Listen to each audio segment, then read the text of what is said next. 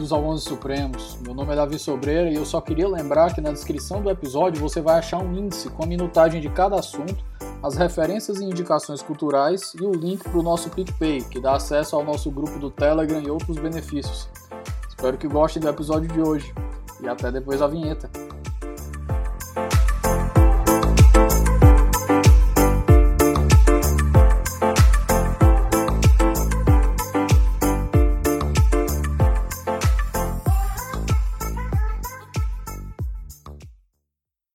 Bom dia, boa tarde, boa noite, dependendo do horário que você estiver escutando isso. Como meus amigos aqui, meus ouvintes estão, minha conexão hoje é um orgulho que eu estou tendo de conversar com o Bruno Resetti, direto de Yale, pessoal. Bruno tirou um tempo para conversar com a gente aqui lá dos estudos dele. A gente já bateu um papo excelente antes de começar aqui. Bruno, por favor, se apresenta para o nosso ouvinte. Davi, obrigado, obrigado pelo convite. Bom dia, boa tarde, boa noite. E tem um podcast que fala boa sorte se você está nos ouvindo de madrugada. Então, boa, boa sorte também para quem está ouvindo de madrugada. É, então, sou Bruno Renzetti, estou fazendo meu LLM em Yale agora. Fiz, fiz, graduação em Direito na Federal do Paraná, mestrado na GV em São Paulo e estou no, no, meio, no meio do meu doutorado na, na USP agora também. É, e é um prazer participar aqui do, do Supremos, podcast que tenho, tenho ouvido bastante essa série da Suprema Corte está tá sendo muito boa, está tá me ajudando bastante nos estudos aqui, sendo bem sincero. Maravilha. Pessoal, hoje nós vamos conversar sobre um caso que já apareceu algumas vezes aqui pelo Ano Supremos. Ele apareceu no, na nossa primeira série, antes de eu fazer esse reboot para tratar dos episódios com mais profundidade, lá com o professor Cássio Casagrande, apareceu também no episódio 10, apesar de ter sido o tema do, do episódio, ele foi tratado só incidentalmente, que é Lochner versus Nova York. Lochner versus Nova York é considerada mais uma das grandes manchas na, jurisprudência da Suprema Corte. E, como sempre, para entender Lochner, a gente precisa fazer o quê? O que a gente faz em todos os episódios. A gente tem que voltar no tempo um pouquinho, porque os problemas, eles não são... Eles não começam com o caso, mas muito antes deles. E eu estava conversando aqui com o Bruno, uma coisa que eu descobri quando eu gravei com o professor Berkovitch, lá no episódio 10. Como é que Lochner começa? Ele começa na Convenção Constitucional. Começa 130 anos antes do seu julgamento. Durante a Convenção Constitucional, o senhor Alexander Hamilton, que viria a ser o. Eu não sei se ele já era, ou viria a ser, acho que ele viria a ser o, o primeiro secretário de Tesouro lá do. do é, o país estava começando, não teria como ele já ser ele era o grande braço direito do George Washington viria a ser o secretário de Tesouro.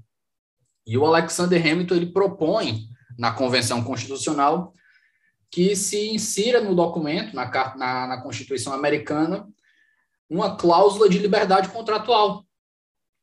E tem lá a votação, e segundo o professor Berkovitch, lá nas atas que constam, a cláusula é recusada, ela é rejeitada pela maioria.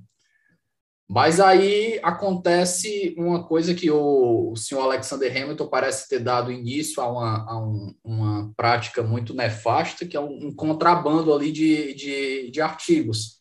Estava ele ali no, no equivalente à, à comissão, era, acho que era comissão de estilo o nome, que era, seria o equivalente aos relatores da, da, da matéria.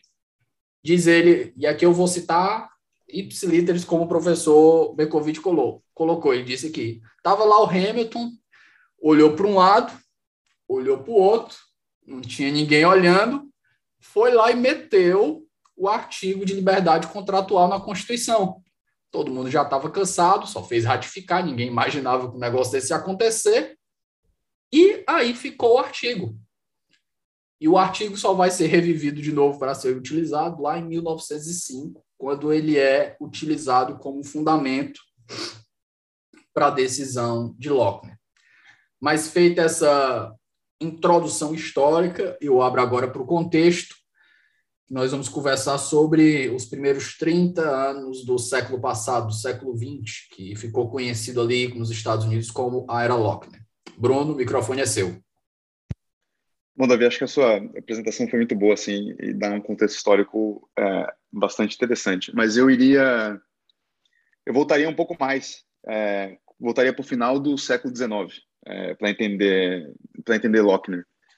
É, acho que no final do século XIX, os Estados Unidos estava se passando por uma primeira fase de industrialização é, do país e era uma fase que havia uma havia uma um interesse, uma preocupação muito grande em proteger alguns alguns direitos de principalmente de, de trabalhadores.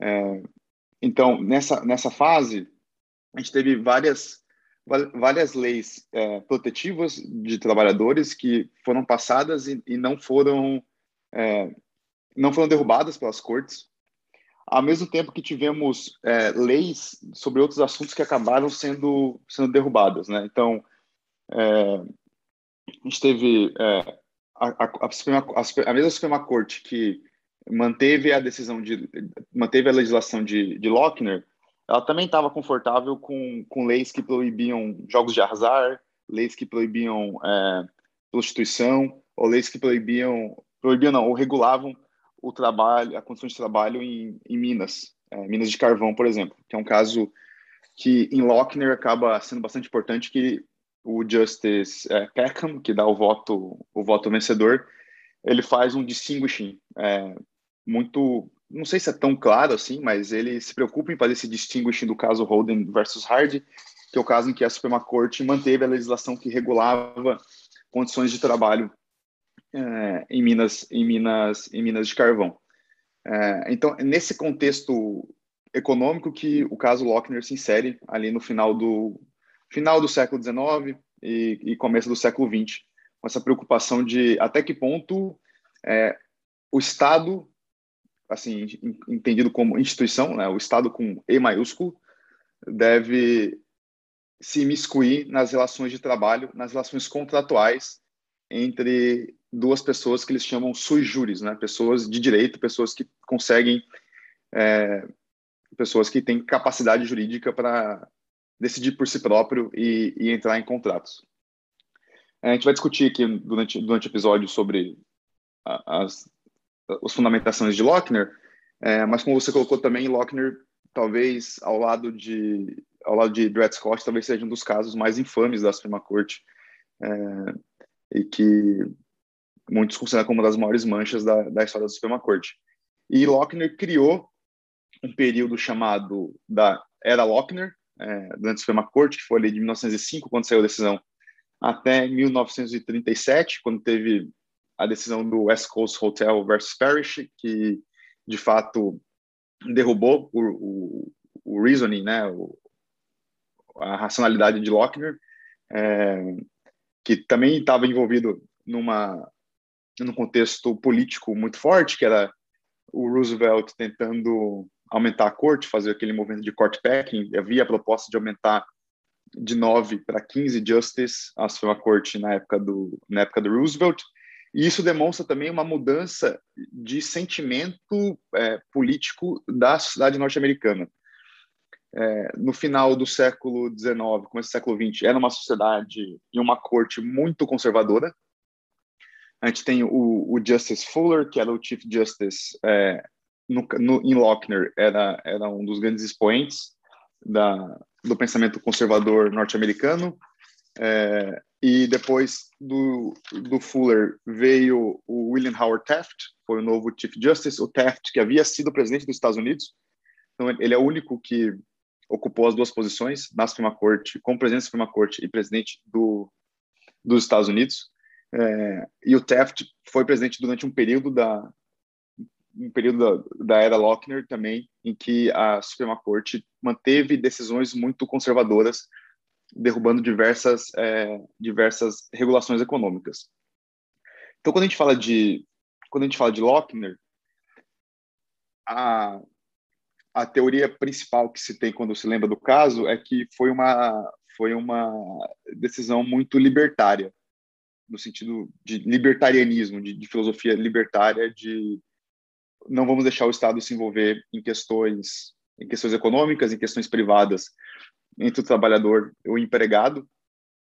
É, mas, na verdade, a doutrina mais é, recente, é, que de cinco, olhando para trás de, de Lochner e reanalisando os casos, e aqui a gente pode é, é, pode ser, por exemplo, o professor ou em FIS aqui de Yale, ou até o professor Amar aqui também de Yale, eles são da opinião de que Lochner não é tão libertária, é, porque, como eu, como eu comentei, a mesma corte que decidiu manter, é, decidiu, decidiu derrubar essa a legislação de trabalho dos padeiros, foi a mesma corte que manteve outras legislações, né, como proibição de jogos de azar e proibição de é, e regulação de trabalho, condições de trabalho em, em minas de carvão.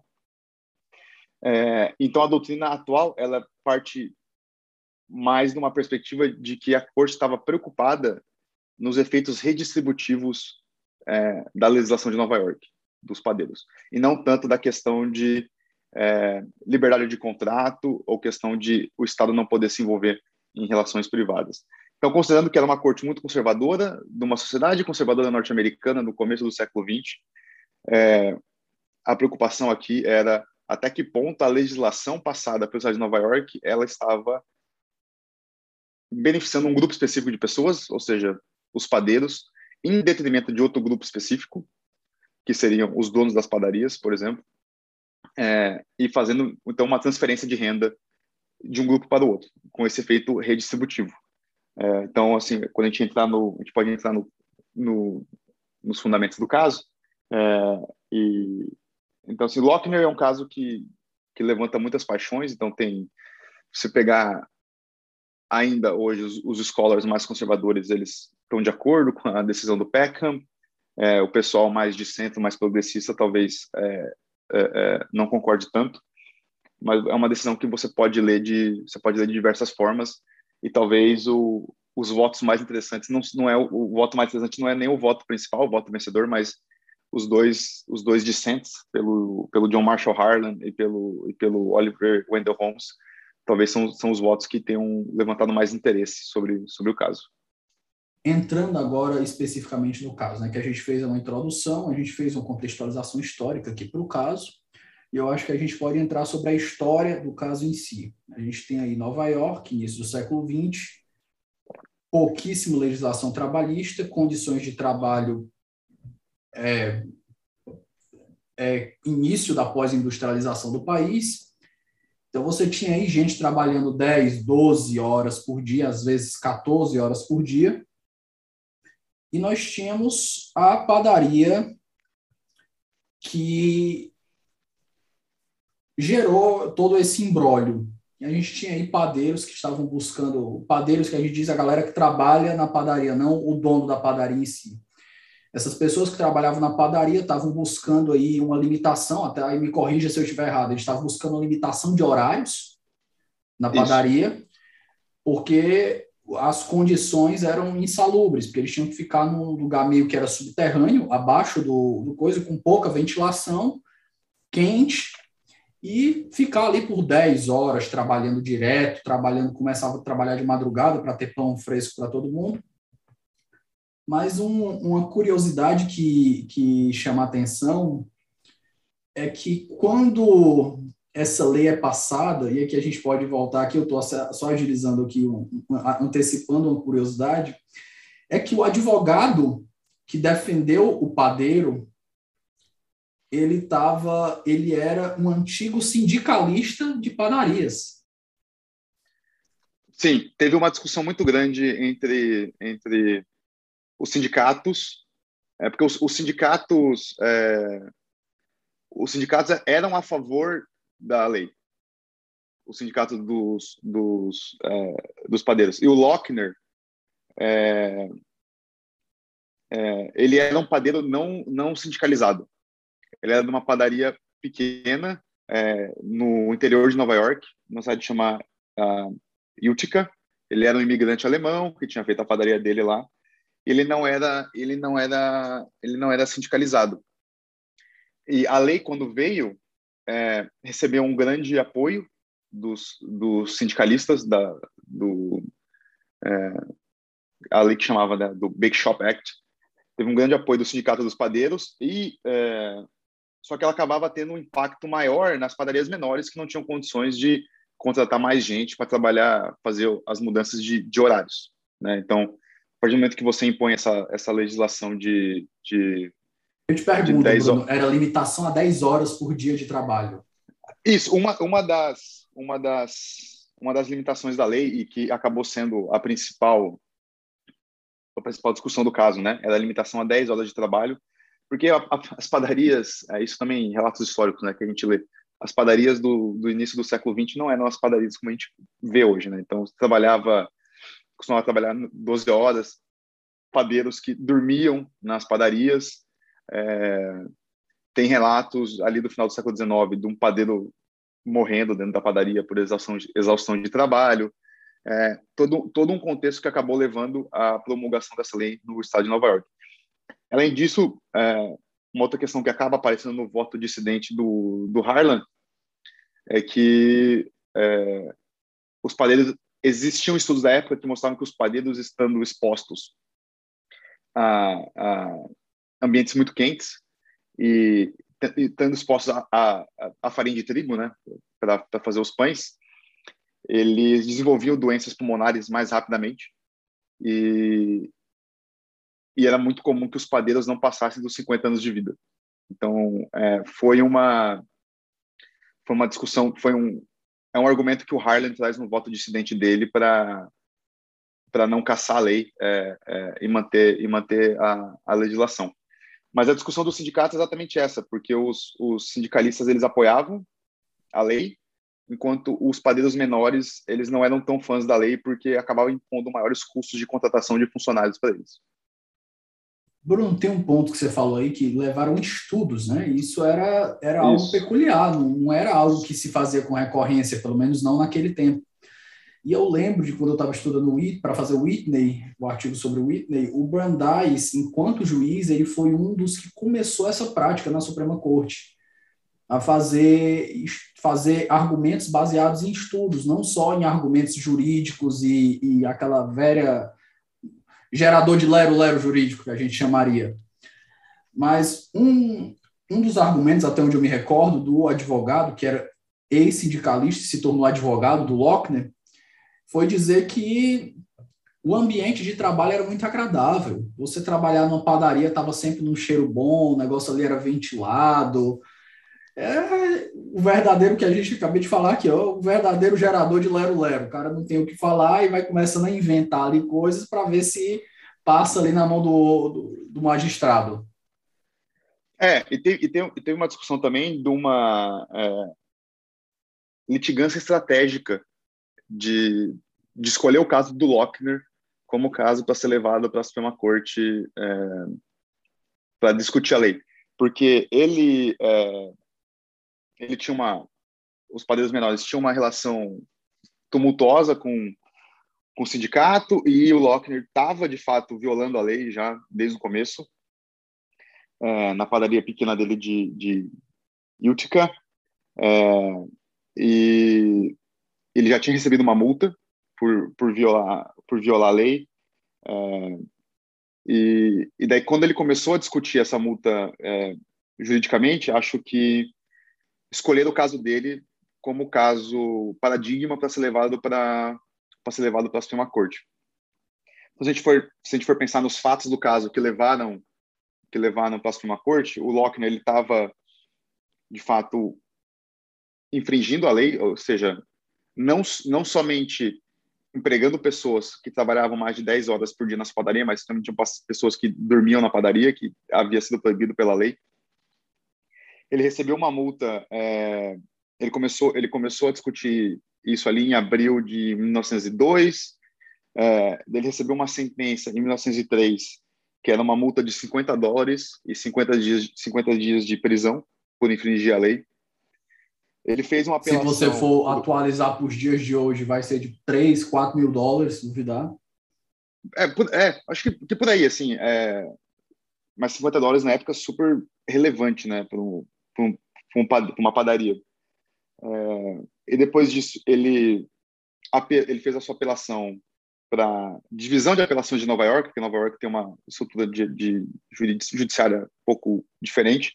Então, ele fez a apelação para a divisão de apelação de Nova York é, e a corte manteve a lei é, por três votos a dois. É, entendendo que havia uma, uma preocupação de saúde pública por trás da, por trás da, da lei do Bake Shop Act. Que, ou seja, o Lochner perdeu de novo na Corte de Apelações. Daí ele, ele apelou para a principal corte do estado de Nova York, que é, que é a Court of Appeals, é, e a Court, of, a Court of Appeals também manteve é, por cota 3 a lei, e daí ele foi para ele foi para a Suprema Corte. Tem uma história interessante que é, o financiamento, o Lochner subiu para subiu para a Suprema Corte com um financiamento coletivo. É, teve uma uma vários padeiros se uniram, é, financiaram cada um deles um dólar para poder pagar os custos do Lochner e levar o caso para a Suprema Corte discutir a lei no, na Suprema Corte norte-americana. Então, assim, mostra é, é, que, de fato, os padeiros menores estavam muito preocupados com essa questão de os custos impostos pela, pela legislação é, ao, ao, trabalho deles. Bruno, eu acho que a gente está bem situado aí para o nosso ouvinte, já deve ter entendido até onde a gente chegou aqui. Eu acho que feita toda essa, essa passagem inicial que é necessária aqui, a gente pode entrar justamente na decisão de quando o caso chega à Suprema Corte, trabalhar uhum. os argumentos, os fundamentos invocados. E a gente começa aí pelo Peckham, né, que é, fez o foi responsável pelo voto guia, o, a opinião da corte. Isso. É, o, a, o voto, a decisão da corte foi é, de é, seis, cinco, foi 5 a 4 é, cinco, cinco, o Peckham teve o voto, o voto vencedor, né? Escreveu pela corte. Teve a dissidência do, do Harlan, que foi seguido por mais dois justices, White e Day. E teve, e teve o voto dissidente do Holmes, que, que ele foi sozinho. E, e aqui tem uma, uma, uma discussão histórica interessante, um fato histórico interessante, que foi que dois, dois dos justices que votaram para caçar a lei de, de Nova York, que era o, o, Brown e o McKenna, eles haviam votado a favor da legislação que regulava o trabalho em Minas. Então, é, há uma certa. É, como eu posso chamar assim? Não, não, não uma certa mudança de opinião, mas é, é há uma certa peculiaridade no, no, fato como que eles votaram, que é, reforça aquela questão de que não necessariamente era uma foi um voto libertário, mas foi um voto muito mais preocupado com as com as consequências redistributivas que aquele caso poderia ter no, na sociedade norte-americana.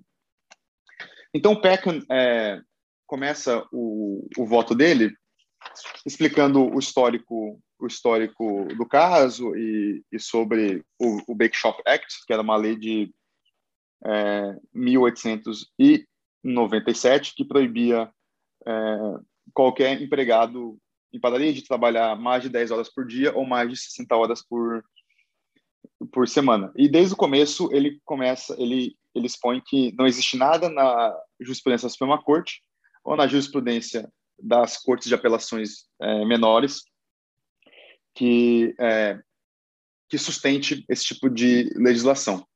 E para isso ele começa a fazer é, uma história sobre a liberdade contratual, baseada no, na 14 emenda da Constituição norte-americana.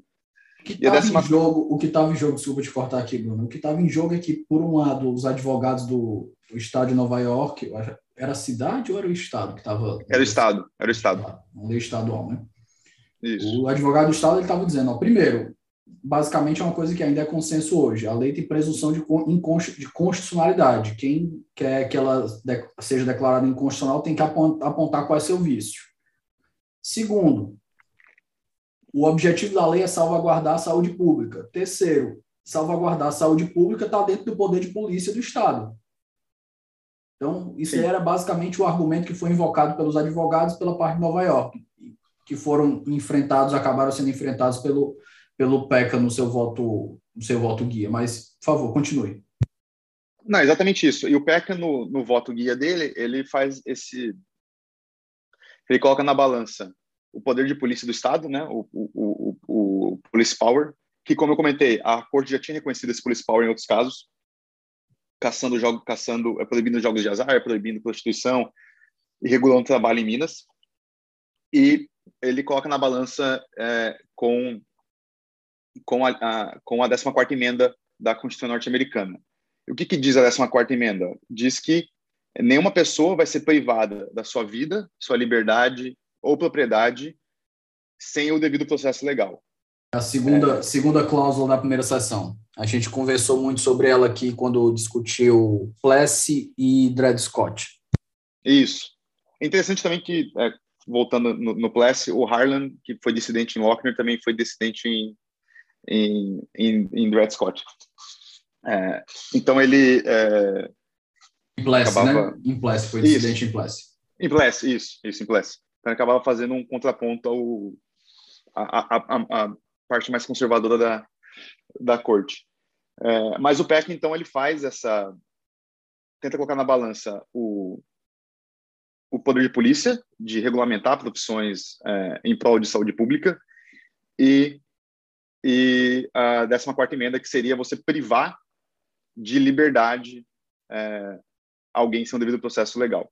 É, e aqui ele entende que você, que o Estado interferir na contratação, na forma de contrato entre o empregado e o empregador nas padarias seria uma forma de violação da 14ª emenda, que você estaria violando a liberdade contratual, e a liberdade contratual estaria inserida é, na leitura que ele faz da 14ª emenda, que é do no Liberty, né, quando a 14ª emenda fala só em liberdade, não fala em liberdade de contratação, mas uma liberdade é, como um guarda-chuva, é, e o Peckham é, entende que isso estaria dentro da dentro do, do contexto da 14 emenda, que é o que inaugura, inaugura não, mas reforça é, a teoria do é, substantive do process e não do procedural do process. É, o procedural do process. Vamos fazer essa diferenciação aí para o é. nosso ouvinte, Bruno, por favor. Então, o procedural do process seria você, de fato, seguir a seguir a cadeia de, de procedimentos do, do, processo, né? É, você poder ser o teu para aqui nos Estados Unidos que é muito importante que é você ter o seu o seu dia na corte, né? Você poder apresentar a sua defesa e, e participar ativamente do, do, do processo. O, Devido processo sub... formal, se a gente quiser fazer o mutatis mutantes. Exatamente. Enquanto o, o, sub, o substantive do processo é você, de fato, é, é, discutir o, aquilo devido que processo corte... material material, aquilo que só que de uma maneira coloca. muito só que de uma maneira muito peculiar, né? Devido ao processo substancial, material, muito de uma maneira lido de uma maneira muito peculiar. Bastante peculiar e, e, e acabou sendo reforçado durante essa a hora a, a, a, a era Lochner, é, que tem, tem gente que escreve que fala que era um, um economic due process, né? que na era Lochner houve muita discussão de regulação econômica, então acabou que a corte desenvolveu essa teoria do, do, do economic due process. Então, o, o Peckham, no, no voto dele, ele passa por tudo por toda essa, essa história, é, fala sobre os casos antigos que a corte tinha, tinha é, é, decidido a favor de regulações, então o caso das minas, por exemplo, é, e ele faz um distinguish importante, porque ao mesmo tempo, é, em, em, poucos anos antes do Lochner, havia tido um outro caso, que era o Atkin versus Kansas, que falava de salário mínimo que a corte tinha mantido a, a, a, a, a regulação, é, e então ele faz, ele se preocupa em fazer um distinguish, né, em distinguir o Lochner dos outros casos para dizer que aquela jurisprudência que a corte havia feito em anos anteriores não se aplicava ao Lochner, porque os fatos do caso seriam é, é, seriam diferentes. Então, se a gente pega o se a gente pega o voto do Peckham, ele tem um tem um parágrafo que ele fala que ele ele ele propõe a pergunta que deve ser respondida pela Suprema Corte nesse caso, que é, é seria um exercício razoável, justo e apropriado do poder de polícia do Estado, ou seria um exercício irrazoável, é, desnecessário e arbitrário interferir com o direito do indivíduo é, de, enquanto no exercício da sua liberdade pessoal, decidir por entrar em contratos de trabalho que é, sejam necessários para sustentar ele mesmo e, e a sua família Ou seja, o Peckham ele está querendo pôr uma pergunta que é até que ponto, porque, desculpa, vou dando um passo atrás, porque a lei de Nova York ela não previa horas extras, por exemplo. Então você não podia trabalhar horas extras. É, então é, essa foi uma discussão também que que a, que a, que a Supreme Court estava preocupada, porque como que eu, trabalhador, é, não posso livremente decidir trabalhar horas extras se eu preciso daquele dinheiro extra para sustentar minha família? Então, o PECA está tentando responder essa pergunta. Até que ponto é um exercício razoável do Poder de Polícia do Estado limitar é, a liberdade contratual do, dos indivíduos, é, sendo que eles têm, sendo que eles estão interessados em talvez trabalhar mais para sustentar a família.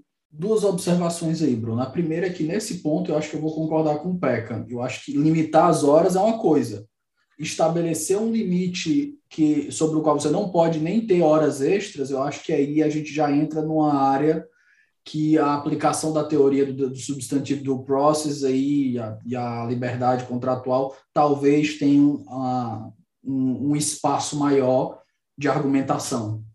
Mas um ponto, um ponto que eu queria voltar era justamente nessa parte que você falou do, não sei se foi do Atkins que aconteceu isso ou foi anterior, do caso das minas, que ele faz esse esse distinguish. Porque isso me parece muito o que aconteceu com Hirabayashi e Korematsu, em 44, quando Korematsu vai ser julgado. Eu conversei sobre isso com, com o Souto, o episódio ainda vai ser lançado daqui a umas três semanas, se eu não me engano. E eu vou tentar ilustrar o meu ponto aqui. Quando a gente vai, uhum. quando a gente teve, quando a gente teve Korematsu, um dos, dos juízes dissidentes, ele vai, ele votou a favor em Hirabayashi, mas foi contra Korematsu. O que Korematsu determinava? Korematsu determinava que a gente tinha campos de concentração para nipo-americanos, pessoas de, de ascendência japonesa dos Estados Unidos, ainda que cidadãos americanos. Hirabayashi, ele estabelecia, foi antes de Korematsu, ele estabelecia um toque de recolher para essa mesma população. O que há de diferente entre, entre, essas duas essas duas medidas, uma de, de toque de recolher determinado só para uma população específica e a outra um campo de concentração, o que há, pelo menos na minha percepção, é uma diferença de grau e não de natureza. Porque é uma medida restritiva de direitos baseada somente numa característica étnica de uma pessoa. Então, o que está acontecendo aqui? Quando tu me falou, eu vou tra transpor esse argumento agora para essa parte de Locke, eu te pergunto. A gente tinha um argumento de, de, A gente tinha a regulação das minas e tinha a regulação do, das padarias. O que, que vai diferenciar um dos outros? É, o, é a natureza? Há uma diferença de natureza entre, entre esses dois casos? Ou há somente um grau de insalubridade que deve ser colocado? E aí o distinguishing seria realmente falho nessa situação? É a pergunta que eu te faço. O distinguishing que o Peckham faz é exatamente na questão de saúde pública. Que para ele a, a regulação das minas era claramente uma questão de saúde pública. Então, é, ele, a corte manteve a regulação do trabalho dos, do trabalho dos trabalhadores nas, nas minas, é, enquanto para ele, em Lochner, não existia uma questão de saúde pública ali. Existia uma questão de é, redistribuição de riqueza de um grupo para o outro e, e, proteção de um grupo específico em detrimento de outro. É, então, ele coloca no voto que a questão é, é, eu coloco assim, a questão de se, isso, se essa lei é uma lei válida de, tra, de direito de trabalho, pura e simplesmente pode ser é, é, é, eliminado em poucas palavras. Ele não entende que você pode interferir com a liberdade da pessoa, é, determinando é, as horas de trabalho de um padeiro. Porque, segundo Peckham, é, não existe argumento que comprove que os padeiros, como classe, não, possuem menos inteligência ou menos capacidade que os homens em outras, em outras ocupações manuais é, ou que eles não são capazes de, de verificar os seus direitos é, e cuidar de si e cuidar de, de, de, si próprios, ou seja, que eles não devem ser sujeitos é, do do Estado. E que também na lei ele coloca então visto de forma visto a partir de uma visão de é, é, lei trabalhista não tem nenhuma referência sobre a, a questão da saúde.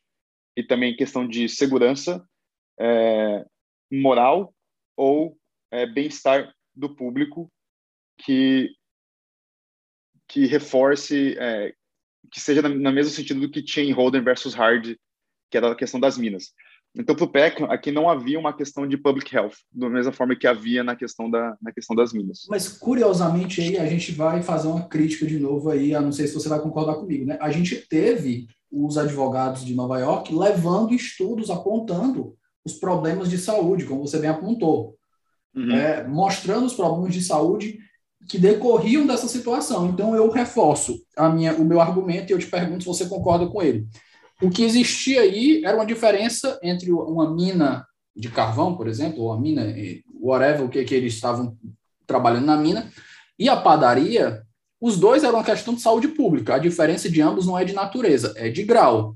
E o Peck, ele praticamente, e eu lembro, não sei se foi o Tushnet que comenta naquele livro que a gente conversou aqui, o I Descent, ele comenta que o Peck ele ignora solenemente os estudos de que tratava-se de uma questão de saúde, mostrava que a, a, as longas horas que eles trabalham estavam fazendo mal para a saúde deles, questão pulmonar, pipipopopó, 12 horas debaixo de um, de um, de um, de um subsolo e por aí vai.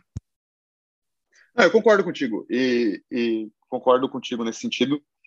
É, eu acho que talvez esse seja a, a maior falha do voto do Peckham, de ignorar esses estudos e e partir de uma consideração de que não haveria nenhuma questão de saúde pública aqui. É, e nesse sentido, eu acabo me filiando bastante ao entendimento do, do voto dissidente do Harlan, quando ele, ele traz os estudos provando que, que havia, sim, uma questão de saúde pública, que havia, sim, um prejuízo à saúde dos, dos padeiros ali, na questão de, de estar exposto à farinha, de estar exposto a, a, a ambientes insalubres de trabalho, que, que aumentava a, a propensão a, a, doenças pulmonares e também a uma morte mais mais precoce. Então, assim, na minha opinião, eu vejo que o PECA nesse sentido ele ele falhou em, ou ele simplesmente fez uma escolha por ignorar esses estudos que são os estudos que embasaram o voto dissidente do do Harlan.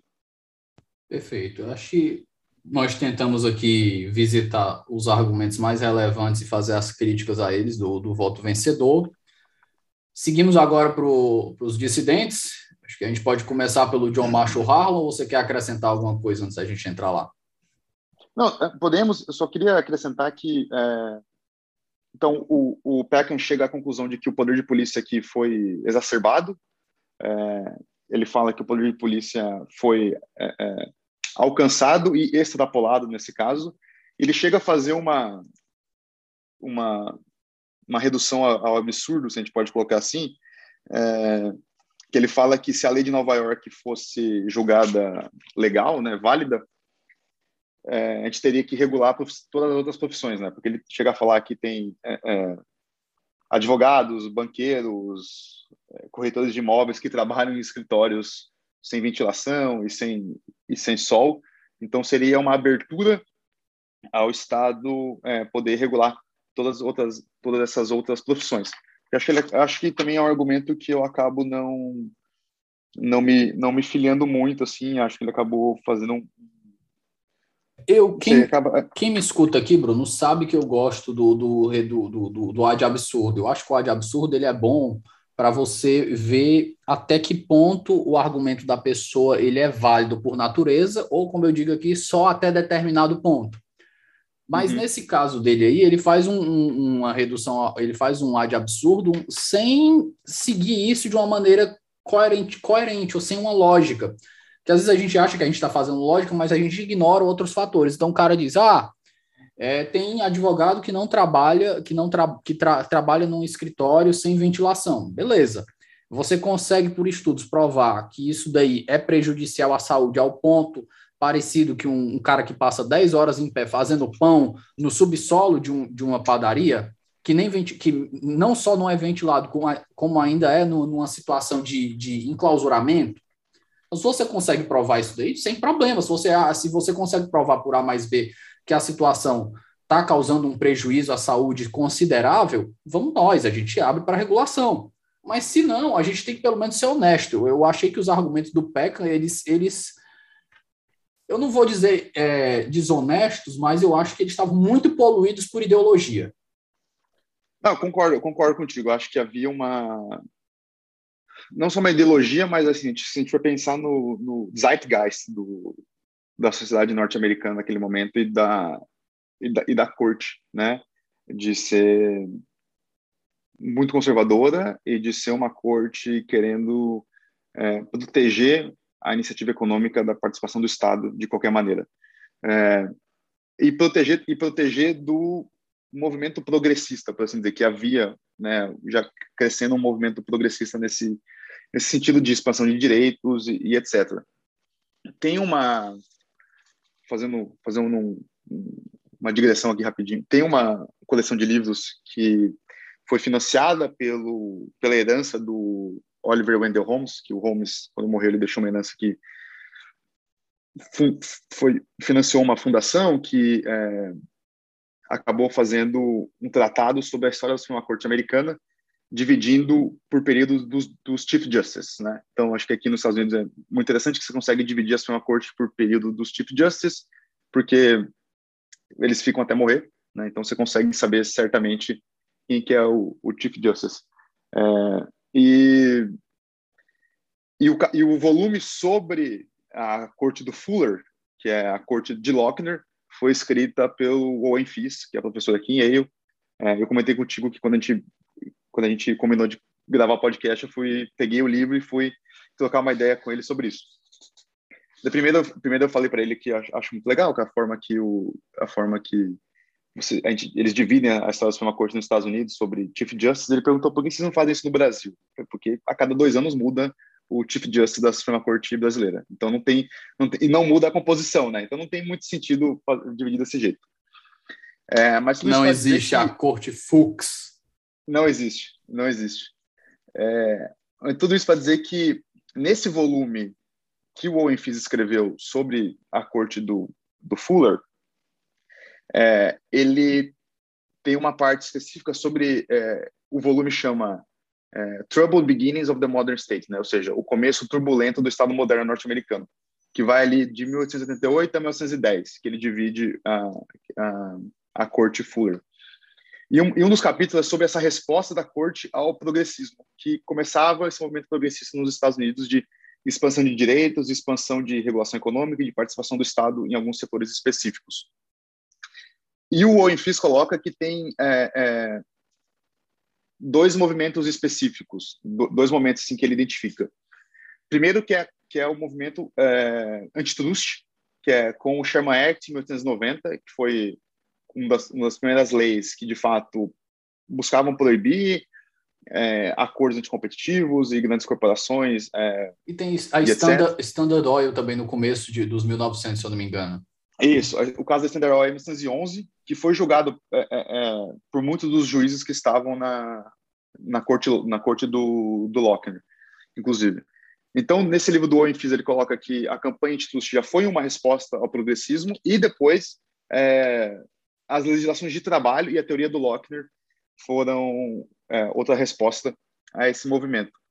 E, é, ele coloca que a ideia era que esses grupos organizados da sociedade que, havia, que tinham uma visão mais progressista, eles sabiam que as cortes eram conservadoras, principalmente a Suprema Corte. Então, a forma de empurrar é, empurrar essas, os objetivos desses grupos era por meio de legislações é, e não por meio da mudança do common law, porque a mudança do common law dependia que as cortes mudassem o entendimento, que era muito mais difícil. É, então, eles buscavam, nas legislações estaduais, é, concretizar algum desses, desses objetivos dos movimentos sociais mais progressistas. E a lei de Nova York dos padeiros é um desses exemplos, de como que esses grupos organizados, um pouco mais progressistas, que estavam buscando proteção de, de trabalhadores, conseguiram colocar é, na, numa lei estadual essa regulação, é, porque seria algo que a cor demoraria mais tempo para a corte mudar de opinião do que do que a lei. E de fato a lei é, é, é a lei foi vigente por muito tempo, assim, acho que foi por quase 10 anos que o Bake Shop Act foi vigente até ser derrubado pela pela, pela Suprema Corte. Então, tem todo esse, esse contexto é, social histórico também da, do, do Lochner e como que havia esse movimento, a corte se de, tentando se defender dessas influências mais progressistas que a sociedade começava a, a, a semear na sociedade norte-americana. Duas observações, Bruno. A primeira, a gente, eu acho que aí a gente já tem outro caso da aplicação do Merber, né? A gente tem o Judicial Review mais uma vez. Eu não lembro, uhum. eu não lembro quantas vezes ele ocorreu de 1857 em Dred Scott até 1905, mas aí claramente é outra situação que foi aplicado o, o Judicial Review. Mas um ponto que me chama a atenção é que isso é uma tradição muito grande nos Estados Unidos. É a deferência ao legislativo que o Poder Judiciário tem. E a corte não teve, mas o voto dissidente do Harley ele praticamente começa com isso. Ele começa Exato. com a deferência ao legislativo e ele diz o seguinte: ó, o controle de constitucionalidade das cortes estaduais parece que foi mais respeitoso ao legislativo do que o nosso, exercido pela Suprema Corte. Sim, sim. É, e o Harlan, ele, ao contrário do Peckham, ele entende que, que o voto do Peckham também pode ser lido numa questão de é, se os fins justificariam os meios, né? E ele entende que é, não havia ali um fim de public health para justificar a lei. E, e, e o Harlan, por outro lado, ele entende que de fato havia uma questão de havia uma questão de, de public health é, e por, e por isso também as cortes acabavam sendo mais deferentes ao, ao legislativo nessa questão, porque para ele a, a lei de fato protegia algo, a lei de fato falava sobre saúde pública e não haveria porque a corte se se esmiscuir naquela naquela questão. Então o Harlan, quando ele no voto dele, respondendo o voto do do Peckham, ele começa reforçando o mesmo racional que ele teve no caso Holden versus Hard, que era o caso das minas, é, colocando que o direito ao contrato é, não é absoluto, ou seja, ele é sujeito a algumas limitações que o Estado pode impor é, é a partir do seu exercício do poder de polícia.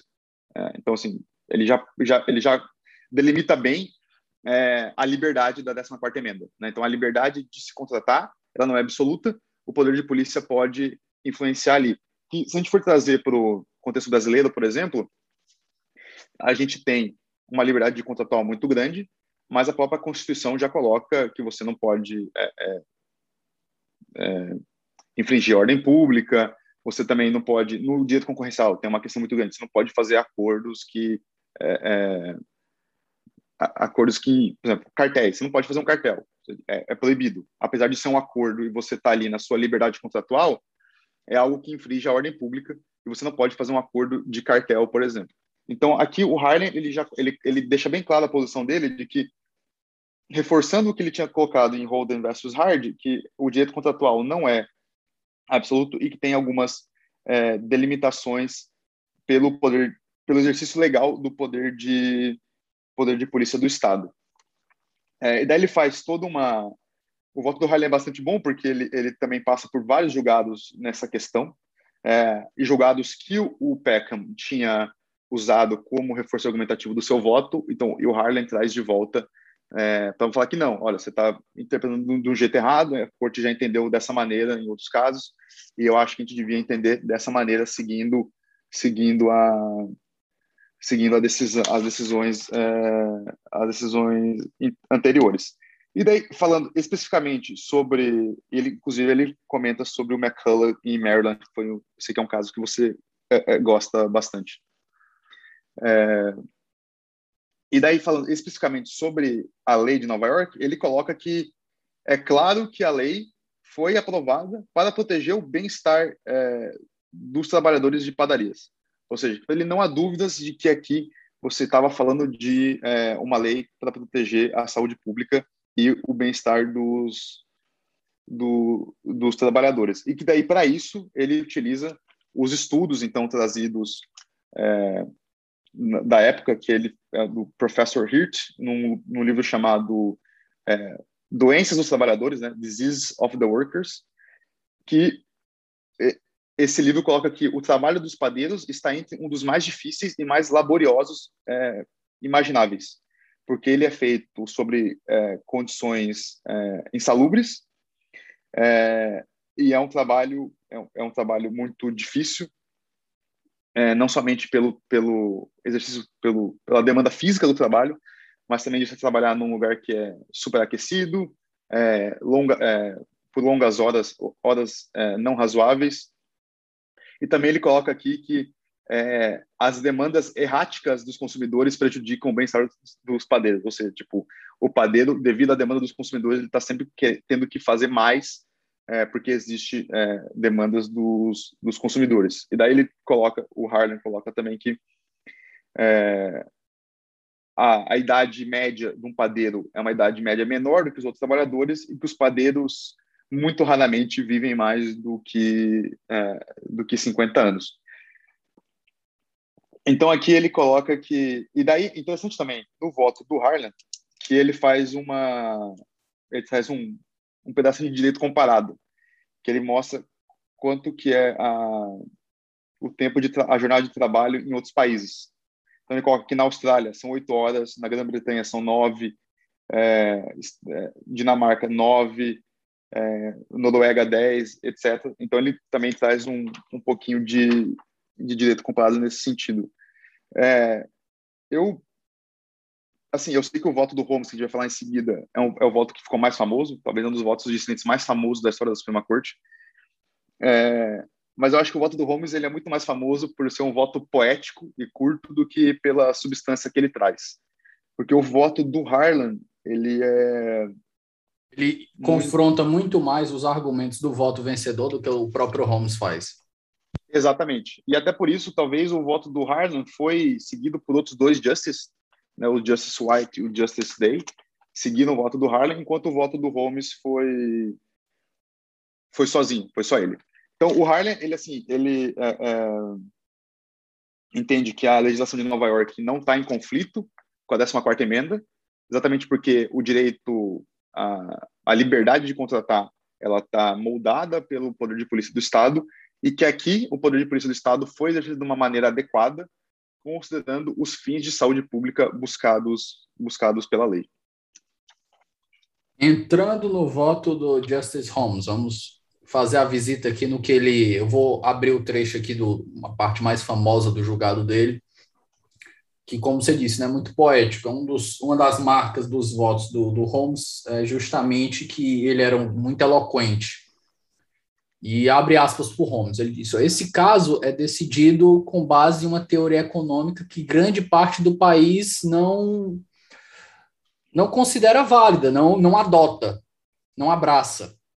Mas uma uhum. Constituição uhum. não pretende incorporar uma teoria econômica particular, seja do paternalismo e da relação orgânica do cidadão com o Estado, seja a do laissez-faire, que é justamente a que foi adotada nessa decisão pelo PECA. Exatamente. É, o voto do Holmes ele é super curto, ele tem uma página, é, dependendo do tamanho da fonte que você usa. É, e ele é interessante porque ele traz. É, é, ele é super poético nessa questão de que ele. Primeiro, ele começa falando que ele se ele, né, I regret, né? Então, eu, eu sinto profundamente que eu não consigo é, concordar com o julgamento nesse caso. Ele, ele abre o voto falando da, da, da, da, teoria da teoria econômica que ele entende que não é não é parte não faz parte do do mandato da Suprema Corte é, impor uma teoria econômica na Constituição, que é o que é, o que é o que, a, o que aconteceu aqui. E por isso que muito do, do que se sabe, muito do que se fala sobre Lochner, essa dicotomia é, entre o voto do Holmes e o voto do Peckham, e o voto do Harlan é um pouco esquecido porque o voto do Holmes ficou famoso por ser muito, o Holmes era famoso por escrever, é, falar muito com poucas palavras. É, e de uma forma mais literária, assim. Tanto que tem um tem um livro do Richard Posner, né, o Law Literature, que ele é, faz uma análise bastante interessante de votos do votos do Holmes, incluindo o voto em, em Lochner.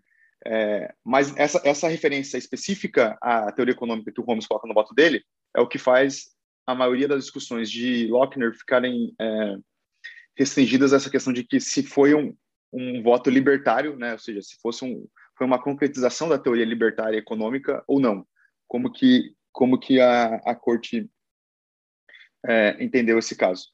É, então, Holmes, num voto super curto, ele, ele, ele estabelece que ele não, ele não entende que é dever da corte estabelecer uma teoria econômica para a Constituição, e ele também é, entende que a corte deveria seguir é, os seus precedentes de regulação de é, regulação da vida, né? Que a corte já tinha a corte já tinha tido precedentes que regulavam a vida do norte-americano, por assim dizer, é, e que nesse caso específico ela estava estava é, se afastando desses precedentes, ou seja, há um argumento aqui de judicial restraint do, do Holmes, ou seja, já julgamos em outros casos que a gente poderia regular trabalho em Minas, a gente poderia regular salário, mínimo em, em outras situações, lá no caso do Atkin em Kansas, e por alguma razão a gente não está a gente não tá decidindo isso aqui, né? Então o Holmes ele ele ele ele levanta uma um, ele ele está em desacordo com, com, com, o tipo de racional que o, o voto guia do Peckham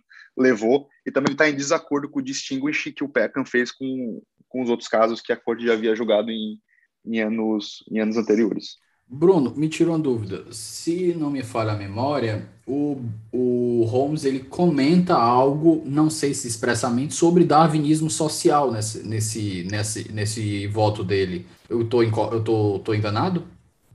Não, você está correto. É, e talvez é a frase mais famosa dos votos dissidentes da história da Suprema Corte, que o Holmes fala que é, The 14th Amendment does not enact Mr. Herbert Spencer's social statics, ou seja, a 14ª emenda não valida o social statics do Herbert Spencer. O Herbert Spencer tinha sido o autor do livro Social Statics, é, que acabou dando dando a base do darwinismo do darwinismo social é, é,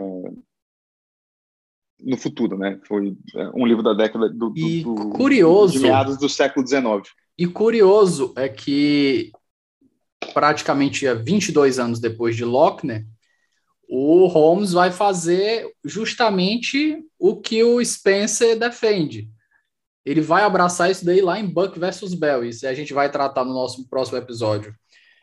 Mas é, é justamente é, essa contradição aí no, no, no, nos votos dele, que isso daí é um, uma das grandes manchas pessoais, não só para a Suprema Corte, mas particularmente para o Holmes.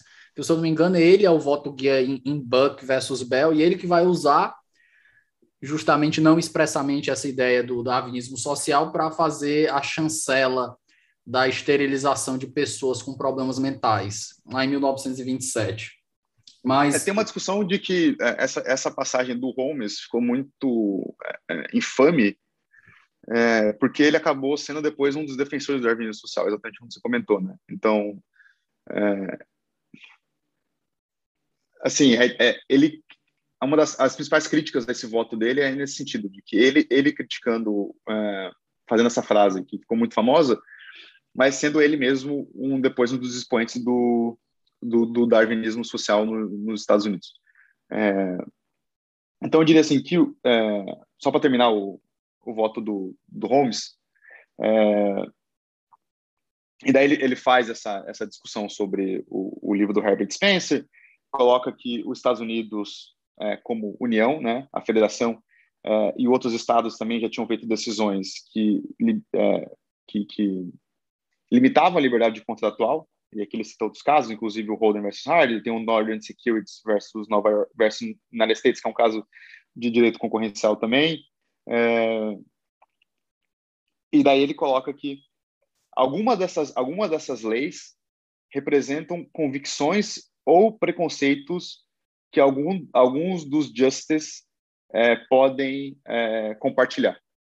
Então aqui ele faz uma crítica à maioria ao voto do Peckham e da maioria do e quem seguiu ele, de que haveria um, um preconceito social contra os, os, padeiros, exatamente nessa questão de é, preocupação com a redistribuição econômica é, que, a, que a lei poderia poderia trazer. Então ele é, é o, o Holmes dá um, um, um, tapinha de luva aqui nos, nos, seus, nos seus pares, é, dizendo que haveria talvez alguns preconceitos que eles é, compartilhariam sobre, sobre os trabalhadores daquela indústria, daquela indústria, daquela indústria específica. É, então, o voto do Holmes, assim, ele, se a gente for tirar é, o, o principal dele, acho que é muito mais no judicial restraint, dessa questão de seguir os precedentes da corte, é, que ele fala que a do corte que, já tinha... Do que dar uma normatividade efetivamente ao, ao, ao resto do arrazoado que ele faz de forma literária. Exatamente, exatamente. Acho, acho assim, que de, de curiosidade e, de, de é, padrão de escrita de voto é muito interessante ver como que ele escreveu isso. E ele é famoso por, por isso. Mas no, no, nesse voto de Lochner, acho que é, o que a gente pode tirar é que ele se preocupa muito com o judicial restraint e colocando que a corte já tinha é, feito julgados que, que consolidavam regulação de trabalho, por exemplo, que ele não via e que ele não via por que, que aqui em Lochner a corte estava se dispersando desses, desse entendimento. E é curioso, você falou do judicial restraint agora, eu estava lembrando do livro do, de um livro do Sunstein, entre os milhares que ele tem, né? Vamos especificar aqui qual, que senão fica difícil. Eu acho que até o fim do podcast ele deve que... estar publicando outros. é o cara que produz um livro, um, dois livros por ano, é um monstro, mas é um mais antigo dele, o Constitutional Persona, que ele trata de quatro perfis, se a gente fosse traduzir em português, seriam perfis constitucionais, que ele trabalha quatro perfis que os juízes da Suprema Corte Americana têm. E ele diz que não necessariamente um juiz vai ter só um perfil. Ele pode se dirigir e adotar outros, mas o juiz vai ter um perfil dominante. E aí a gente tem quatro perfis. O perfil é os heróis, que são aqueles que acreditam que podem mudar a realidade. Aqui a gente colocaria as visões mais iluministas e aqueles juízes que acham que podem impor as suas visões através da Constituição, por exemplo. A gente tem os mudos, que é aqueles que evitam se manifestar sobre determinados temas. Nós temos os mudos, heróis, soldados. O soldado é justamente o, o caso do Holmes. Ele cita o Holmes nominalmente, ele diz que os soldados são aqueles adeptos do judicial restraint, aqueles que têm uma deferência pelo legislativo. E ele coloca um trecho muito é, famoso das falas do Holmes, que ele disse: ele, se o, os nossos colegas americanos decidirem ir para o inferno, o meu trabalho é ajudar eles no caminho. Basicamente isso. Mas deixa eu pegar aqui o livro só para eu não perder a quarta personalidade os mudos, os heróis, os soldados, ah, e os minimalistas, que é onde o próprio Cass Sunstein se insere, que ele diz que são justamente os soldados, os, os juízes que ah, são adeptos do judicial restraint, são deferentes ao, ao, ao legislativo, mas eventualmente eles acreditam que podem fazer alguns ajustes na realidade por meio de mudanças constitucionais, e isso através de interpretações. Então, você. Eu vou dar um exemplo aqui na minha visão, e aí eu não sei se você vai concordar comigo, mas aquilo que veio na minha cabeça agora. Uma decisão que eu acredito que possa ser minimalista. A decisão do Supremo que permitiu o casamento entre pessoas do mesmo sexo. Uhum. Por quê? Porque até onde me ocorre aqui, a gente vou, eu vou fazer o, o, um arrazoado aqui, quem pode discordar, que discorde, sem problema, mas vamos nós. Na minha visão, e isso na hermenêutica tradicional, qual é o documento normativo que pode discriminar por natureza? A Constituição. Você concorda comigo? Ela Sim. pode discriminar por natureza, o poder constituinte originário. E o poder constituinte originário ele fez uma escolha, uma escolha infeliz, terrível, terrivelmente infeliz. Ele diz que família é homem e mulher. Isso é o que consta na Constituição de 88. E existem limites até onde a legislação, até onde uma interpretação pode ir. E a, o limite, o primeiro limite de, que a gente tem na, nos estudos de hermenêutica é o que? É o texto. Como é que a gente vai dizer que família é entre homem e homem se o texto está dizendo que é entre homem e mulher. Então a gente tem certos limites textuais. Mas a gente teve mudanças sociais, a gente teve mudanças culturais, a gente teve vários tipos de mudança que fizeram que a corte desse uma interpretação aí e usasse, eu acho que, não sei se foi interpretação conforme, e por aí vai, e disse que é permitido casamento do, do, de pessoas do mesmo sexo. Concordo no mérito? Concordo. Eu acho que a Constituição abria espaço para isso. Infelizmente, infelizmente, aqui eu reforço, infelizmente, eu acredito que não abria espaço para isso. Eu acho que era trabalho do legislativo. E eu acho que aqui entra também a teoria do Han Herschel, né, que o próprio legislativo, ele, se você pegasse, por exemplo, a bancada evangélica, eu estava conversando com um amigo, ele disse assim, talvez tivesse gente dos evangélicos que tivesse até disposto a votar a favor disso, mas não queria pagar o preço político para tanto.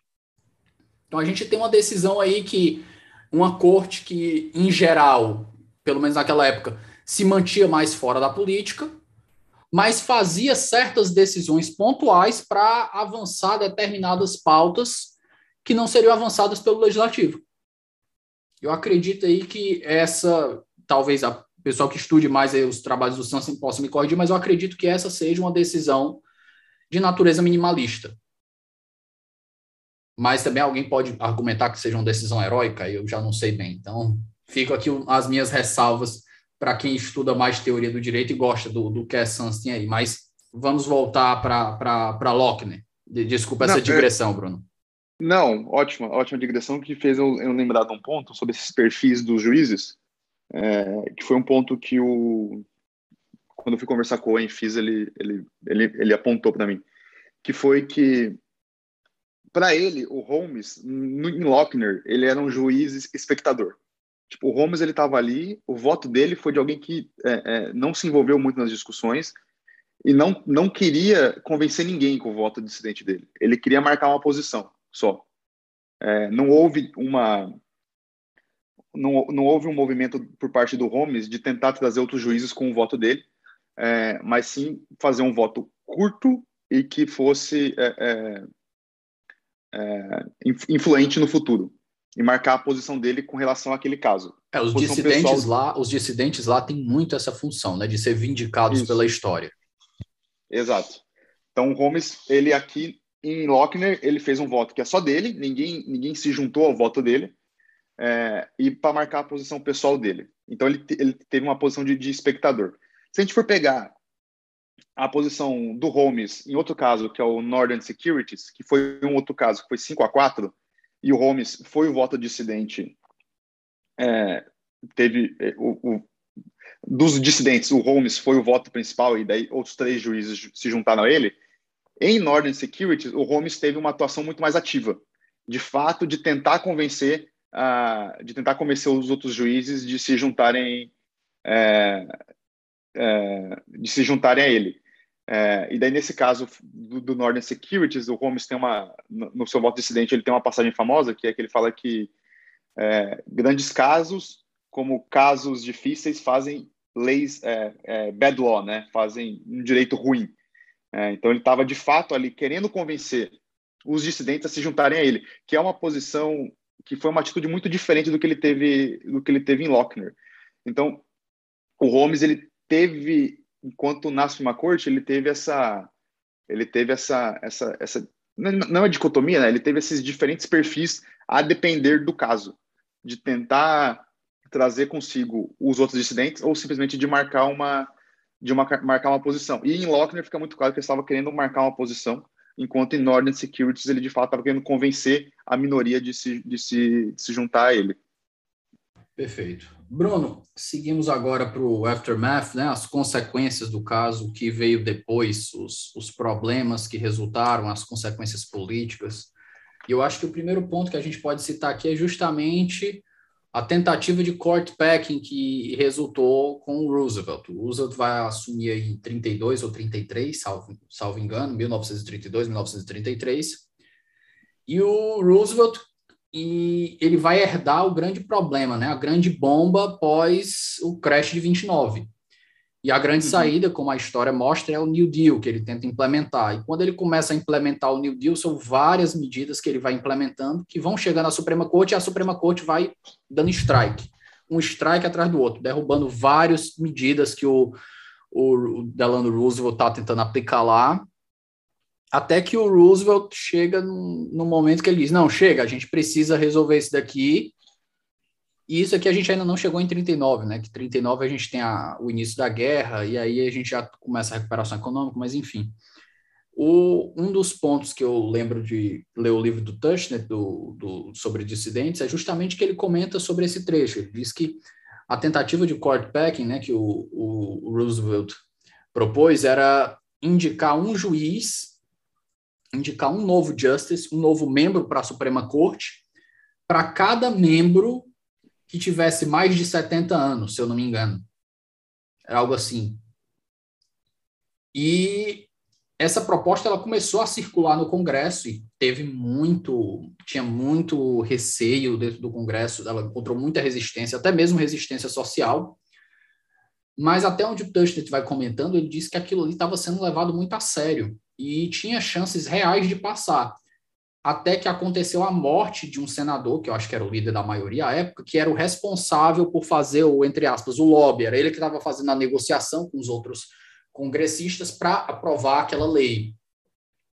E quando ele morreu, junto com outro fator aqui, que é o switching time that save the nine, que eu vou deixar para você tratar, a gente teve uhum. aí a, a, o enterra, o, o, entre aspas, o, o enterramento, o só teve a proposta solapada, mas eu vou deixar o segundo fator que também contribuiu para o fim dessa, dessa tentativa do Roosevelt na sua mão. Não, muito, muito bom. É, o, como a gente comentou no começo, a decisão do Lochner acabou criando essa era Lochner, né, em que a corte foi acabou tendo uma uma uma, uma atuação muito conservadora em relação a principalmente a, a regulações. Então, se a gente for pegar de de 1890 a 1934, a Suprema Corte derrubou cerca de 200 previsões legais ou regulatórias é, a partir da justificativa do, da 14ª emenda, do, do process clause da 14ª emenda. Mas mesmo assim, é, mesmo nesse período, ela teve alguns, é, fez alguns, algumas exceções ao caso Lochner, alguns distinguishing, né? Então teve, por exemplo, o caso Miller versus Oregon, em que houve uma limitação da jornada de trabalho das mulheres, é, e ao mesmo, só que ao mesmo tempo em outros casos, como Adair versus United States e, e versus Kansas, a corte entendeu que era é, contratos de yellow dog, né, que eram contratos que é, você proibia o trabalhador de se sindicalizar, eram, eram contratos legais. Então a corte tinha esse balanço de, às vezes, seguir Lochner, às vezes não seguir, não seguir Lochner. É, acontece que quando o Woodrow Wilson a, toma a presidência, é, ele indica, ele tem duas indicações de para a Suprema Corte, é, e a ideia dele é indicar dois juízes mais progressistas. Então ele indica o, o Brandeis e indica o James Clark McReynolds. O, o, o McReynolds ele acabou sendo muito mais conservador do que se esperava, do que o, o esperava, enquanto o, o Brandeis foi um dos, um dos maiores expoentes do, da ideia do progressista e foi muito é, era muito próximo do, do Holmes enquanto os dois estavam na, na corte. Então houve um certo é, quando depois dessa dessa indicação do, do Brandeis houve uma certa mudança é, é, é, é assim sutil com mais uma abertura mais progressista da corte. Então o Brandeis é indicado em 16, daí em 17 a corte ela ela, ela completa ela, a corte a corte ignora o julgado em Lochner e mantém é, uma regulação de 10 horas para trabalhadores de, trabalhadores de fábricas, em 17. Acontece que os Estados Unidos entrou na, entra, na primeira, entra na Primeira Guerra é, nessa mesma época e, e essas ideias de laissez-faire elas dão espaço para ideias de qual é a posição do Estado no ambiente econômico durante a guerra. É, então, acabou o Estado acabava tendo é, é, colocando colocou muitas muitos impostos, imposto de renda, é, políticas de trabalho, proibições, né? proibições de diversos diversos gêneros, como a, como a, como a lei seca, por exemplo. que é, acabou acabava aumentando o papel do o papel do Estado né, na, na, na economia. É, daí os livros colocam que se não fosse o que aconteceu ali em 21 e 22, ou seja, as novas indicações para a Suprema Corte, talvez a, hora, a era Lochner tivesse acabado ali, em 21 e 22. É, mas entre 21 e 22, quatro justices ou se aposentaram ou morreram. Então, houve uma mudança muito rápida de quatro justices é, num período curto de tempo. E o presidente da época, que era o Warren Harding, que foi um presidente de uma presidência super curta, porque ele morreu no cargo, ele, é, é o Harding acabou indicando conservadores para a Suprema Corte, entre eles um novo presidente, um novo Chief Justice, que foi o William Howard Taft. É, e o Taft teve uma, o Taft teve uma, um papel muito importante em derrubar várias das regulações de saúde é, e segurança, argumentando que seriam é, é, custos é, extraordinários para é, os empregadores, principalmente para aqueles que tinham menos, é, menos recursos para conseguir fazer o compliance com, a, com essas leis. É, então, ali até 37, houve, houve essa, essa discussão bastante intensa sobre é, a corte derrubando, derrubando regulações. Essa discussão ficou mais forte com o New Deal do Roosevelt. O New Deal do Roosevelt trazia é, uma participação muito mais ativa do Estado na economia, como a gente aprende no ensino médio, na, nas aulas de história. É, e, e, devido a essa posição da Suprema Corte de derrubar de derrubar muito das propostas do New Deal, houve então é, a proposta de é, é, alargamento da corte, como você comentou. A ideia, me engano, era de passar de 9 para 15 justices, e era uma ideia que estava, de fato, andando até que houve todas essas contingências da vida, com a morte dos, do senador que estava é, é, é, fazendo o lobby pela, pela lei. até que chegou em 37, e, e houve um caso que acabou sendo o caso que terminou com a, com a era Lochner, que acabou sendo o caso que fez o overrule total do Lochner, que é o caso é, West Coast Hotel versus, uh, versus Parrish. E como que, o que, eram os fatos desse caso? É, o estado de Washington, é, não, não de si, mas o estado de Washington, lá na costa oeste, onde fica, onde fica é, Seattle, tinha uma lei de salário mínimo para empregadas mulheres. E a Elsie Parrish, que era uma das partes aqui do processo, trabalhou num, num hotel, que era o West Coast Hotel, e recebia menos que o salário mínimo. Quando ela foi demitida, ela entrou com, ela iniciou um processo para receber receber a diferença entre o salário dela e o salário mínimo do estado de Washington. É, e esse processo chegou até a Suprema Corte. E a Suprema Corte entendeu que a Suprema Corte ela, ela, se viu com a pergunta, né? Pode um Estado regular o salário mínimo pago a trabalhadores mulheres? E a Corte entendeu que sim.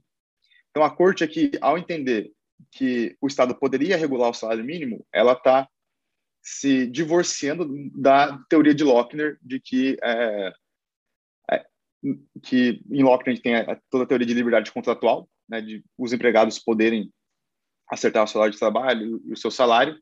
E aqui em West Coast Hotel versus Parish, é, a corte entende que é possível que o Estado regule o salário mínimo é, e não e não fique totalmente a cargo dos não, não fique totalmente a cargo do, das duas partes em, em decidir o em decidir o valor. Então, aqui foi é, o caso que enterrou a teoria de, de Lochner. É justamente é, nesse caso, em West Coast, que inclusive é a capa do livro do professor Cássio Casagrande, O Mundo Fora dos Altos, que a gente tem o switch in time, né? que é a mudança em tempo que salvou os nove. Exato. O que, que, que aconteceu?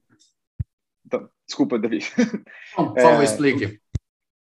O que aconteceu aqui nesse caso? É, houve a mudança de. Foi um caso decidido por 5 a 4, e houve a mudança de posicionamento de um dos justices, que era o, é, o Justice Roberts, que não é não é igual o nosso Chief Justice atual, que também é Roberts, mas o, o Justice Roberts, é, o Justice Roberts na época, ele ele tinha no ano anterior ele tinha feito um julgado de que invalidando invalidando o salário mínimo em, em Nova York, é, que era o caso Moorhead versus é, New York. Ele é um, é um caso que invalidou o salário mínimo em Nova York. E nesse caso, ele acabou mudando de posição. É, então, o West Coast Hotel mudou de, ele mudou de posição, ele formou a maioria a favor do salário mínimo. E foi o Roberts. Uh, não sei se. Talvez eu tenha me enganado aqui. Bom, uh, é isso, foi exatamente o Roberts. Owen Joseph Roberts, ele mudou a sua perspectiva nesse assunto e formou a nova maioria. A, a, a, no momento que ele forma a nova maioria, no caso do West Coast Hotel, ele passa uma sinalização para o Roosevelt falando: olha, é, a corte está disposta a mudar o entendimento com relação à regulação econômica. E a partir disso, é, há um arrefecimento do movimento de, de court packing. Então, por isso que fica famoso como é o change in time that saved nine, né? ou seja, a mudança no tempo que salvou os nove. Porque talvez se não, não tivesse feito essa mudança do, Justice, do entendimento do, do, do Justice Owen Roberts, talvez tivesse passado o packing e teríamos hoje 15, né? então não teríamos salvado os nove. Então, acho que isso foi, foi o maior é, é, aftermath do, do Lochner, como que por 30 anos ele essa teoria foi sustentada pela corte e talvez por uma por uma pressão política social a corte civil necessária se viu no é, se viu, se viu numa posição de, de ter que mudar o entendimento para proteger a corte como instituição é, ali e proteger e proteger os nove. Inclusive é um dos um dos argumentos dos votos um dos votos dissidentes desse caso da Coast Hotel é, um dos votos dissidentes diz que é, a corte não deveria é, se moldar ao, as, as, mudanças nas condições econômicas, né, que é o voto dissidente do, do Justice Sutherland. Então, dizendo que não, não, não seria função da corte se moldar ao que a sociedade ou que os tempos econômicos demandam. De qualquer forma, a gente não sabe, a gente fica no mundo do e se, né? E se o Roberts não tivesse mudado de opinião, o que teria acontecido? Provavelmente, talvez teria mais força o, o court pack, mas essa mudança de opinião dele, de fato, salvou a Suprema Corte como, como instituição. Perfeito. Bloco final aqui de indicações. Eu acho que, a não ser que você queira acrescentar alguma coisa nas considerações finais, Bruno. Acha que faltou alguma coisa a gente visitar ou a gente pode ir para nossas indicações literárias? Não, estou tranquilo. Podemos, podemos passar para podemos passar o final. Pois nas nossas indicações literárias eu começo fazendo o pontapé aqui. Eu vou citar o livro do nosso grupo de estudos ligado ao IDP, coordenado pelo Rodrigo Becker aqui, que está prestes a ser lançado agora em dezembro, acredito eu, que é o Suprema Corte dos Estados Unidos, Casos Históricos. Cito também o livro do professor João Carlos Souto, que também trabalha o caso, que é o Suprema Corte, que é uma grande referência do país, Suprema Corte dos Estados Unidos, Principais Julgados, e agora abro para suas indicações, por gentileza. Bom, eu acho que eu indicaria é, essa coleção de livros do, do, do, do Holmes, né, da Fundação do Holmes, que traz toda essa história da Suprema Corte, é, e principalmente a parte que fala sobre Lochner, sobre a Corte é, Fuller. É, assim, é bastante interessante porque não faz só uma análise dos casos, mas uma análise do contexto histórico em que os casos foram inseridos, é, e, e, e, o contexto histórico do, dos Justice. É, um outro livro que eu, que eu li para a gente se preparar para esse podcast é esse, aqui que chama é, Rehabilitating Lochner, do, professor, do David Bernstein. É um livro assim com uma visão bastante conservadora do caso, é, no, no, sentido conservador americano, né, do caso. É, ele defende que muito do que o Locke, toda a decisão do Peckham estava estava correto, então ele é um cara que, que defende bastante essa ausência de regulação estatal e etc. Tanto que a capa do livro é um cartoon do Peckham dando um, um soco no Holmes aqui no, no box. É, mas acho que vale a pena para entender as diferentes visões. Ele faz um apanhado histórico bastante legal sobre é, o que, sobre o que, sobre o, o, background do caso, né? Sobre essa discussão do sindicato dos padeiros e etc. E é, acho que livros de constitucional que, que, que, comentam sobre o caso. Então, acho que o, o, o livro do professor Armar, né, o America's Constitution, fala bastante sobre o caso também. Então, e qualquer manual de constitucional norte-americano vai comentar sobre o caso, porque é, é, um caso bastante histórico. Então, fica. São essas, essas as indicações que eu faço para quem quiser saber mais sobre o caso. Perfeito. Nós ficamos por aqui, pessoal. Nosso próximo episódio será Buck versus Bell. E deixo aqui meus agradecimentos ao Bruno e minha admiração pelo, pelo sonho conquistado, pela graça alcançada. Espero que a gente possa conversar de novo. E tanto quanto você estiver de volta, ou talvez ainda você esteja aí quando a gente conversa de novo aí próximo ano. Meu muito obrigado, Bruno, e até a próxima. Prazer, Davi, agradeço o convite e estou à disposição do, do Supremos.